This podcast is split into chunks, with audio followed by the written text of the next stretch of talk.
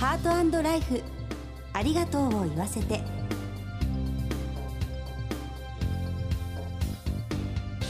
こんにちは。番組パーソナリティの久保井あさみです。今回のコメンテーターは全日本総裁業協同組合連合会理事の松本裕介さんです。松本さんよろしくお願いします。松本です。よろしくお願いします、1年で一番寒い時期ということもあってこう凍えるような寒さが続くとやはり温かいものが恋しくなりますよね。そうですよね。松本さんはお住まいが長崎県ということで今日も長崎県の島原からお越しいただいたんですよね。はいそうです。長崎で温かいものというと何でしょうか？この時期ですとやっぱりちゃんぽん、皿うどんですね、あと角煮まんとかも美味しいですよね。いいですね。ちゃんぽんは本当に野菜もたっぷりで。そうですよね、はい、女性としてもとても、ね、嬉しい食べ物です、はい、温かい食べ物を食べてこの寒さを乗り切りましょう。さてこの番組では各界で活躍する著名なゲストをスタジオにお迎えしてご家族の絆や命の大切さなどを考えてまいります早速この後素敵なゲストに登場していただきます。お楽しみに。ハートライフありがとうを言わせて。この番組は安心と信頼のお葬式全総連全日本総裁業協同組合連合会の提供でお送りします。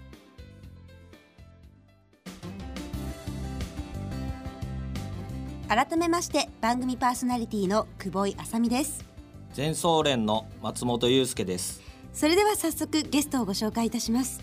フィギュアスケートでバンクーバー、ソチと2大会連続でオリンピックにご出場。2大会連続の入賞を果たされました。現在はプロフィギュアスケーターとしてアイスショーにご出演され解説者としてもご活躍の鈴木明子さんにお越しいただきました。鈴木さんよろしくお願いします。よろしくお願いします。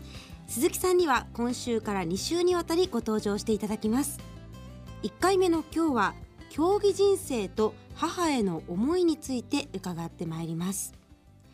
早速なんですが鈴木さんがフィギュアスケートを始めたきっかけは何だったんでしょうか？私がフィギュアスケートを始めたのは6歳の時だったんですけど、はい、それまでに、まあ、1歳から水泳を始めて、うん、水泳ピアノ書道絵画といろんなこう習い事をしていたんですね。はい、でその中に近所にスケートリンクがあったのでちょっとやってみない？みたいな形で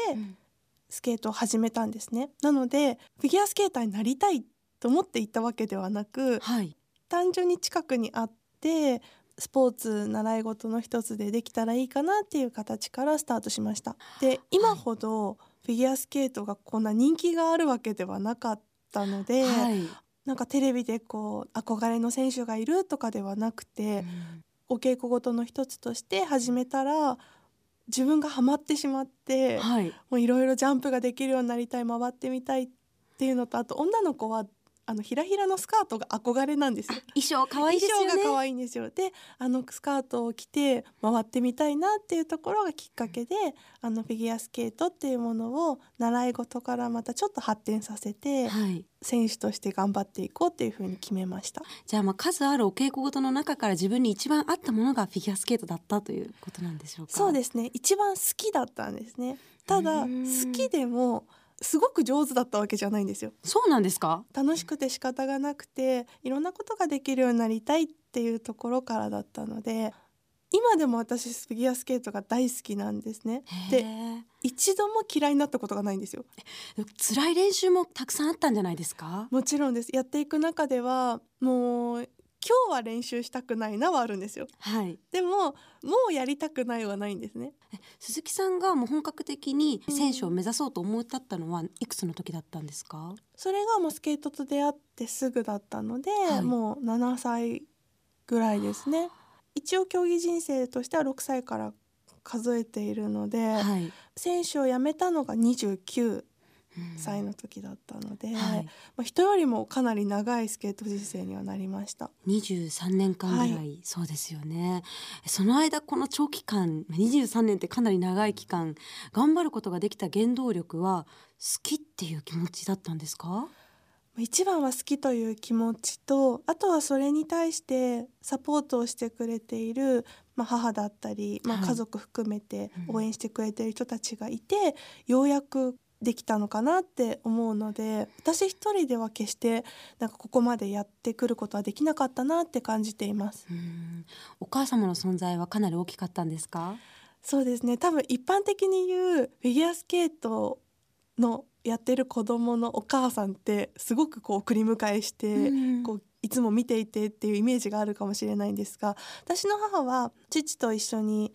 料理屋をやっていてなかなか見に来てはくれなかったんですね。送り迎えはしてくれたんですけれども、はい、あのあとはもう自分で練習しなさいっていう形だったのでお休みの日に見てもらえる時が、最初はすごく楽しみできるようになったことを見てほしかったんですけれども、はい、でもだんだんこうやっぱり娘が一生懸命やっていて成績が出てくると親も一生懸命になるじゃないですか、はい、そこからは厳しかったです。具体的にどんな厳しさだったんですか、こう練習に挑む姿勢であったりいつもこう猫背じゃなくて綺麗な姿勢を保ちなさいとかスケート以外の時も。そうです。あとちょっと私は内股気味だったので歩く時に、はい、それもそのスケートには生きてないみたいな感じで、はい、毎回足とか背中とか注意されていたので常になんか緊張していました でも日常生活からスケートを意識したような生活にだんだんなっていったんでしょうか？そうですね。やっぱりちょっと全国大会とか出れるようになってくれば、はい、親だって力が入ってしまうので、うん、まあ、それも今となってみると仕方ないことなのかなって娘を応援したいっていう気持ちだったのかなって思いますけど、はい、中学高校時代っていうのはお母さんが3回転飛んでるわけじゃないとか言って言ってる時もありました。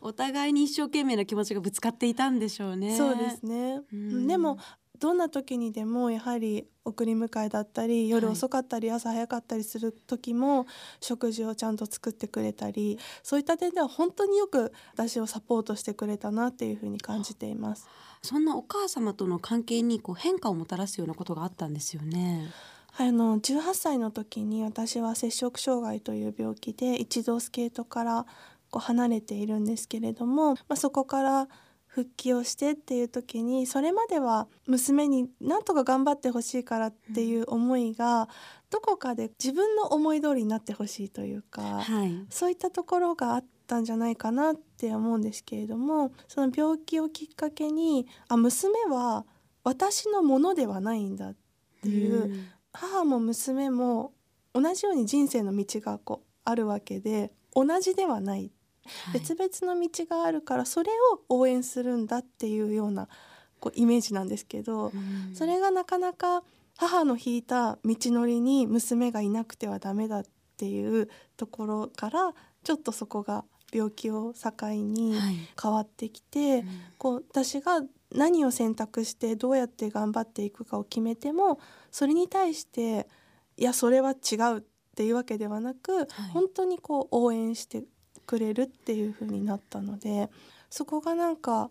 親子としては一つターニングポイントだったかなって思います。そうですね母の理想に追いつくためにすごく必死だった部分があったんですね。はい、で母の弱いところなんて全然見たことがなかったんですけれども、はい、その病気をきっかけに母も自分が例えばこういうことで今悩んでるとかなんかちょっと疲れちゃってっていうことをそれすら聞いたことなかったんです。なんか疲れたりとか、はい、なんかもう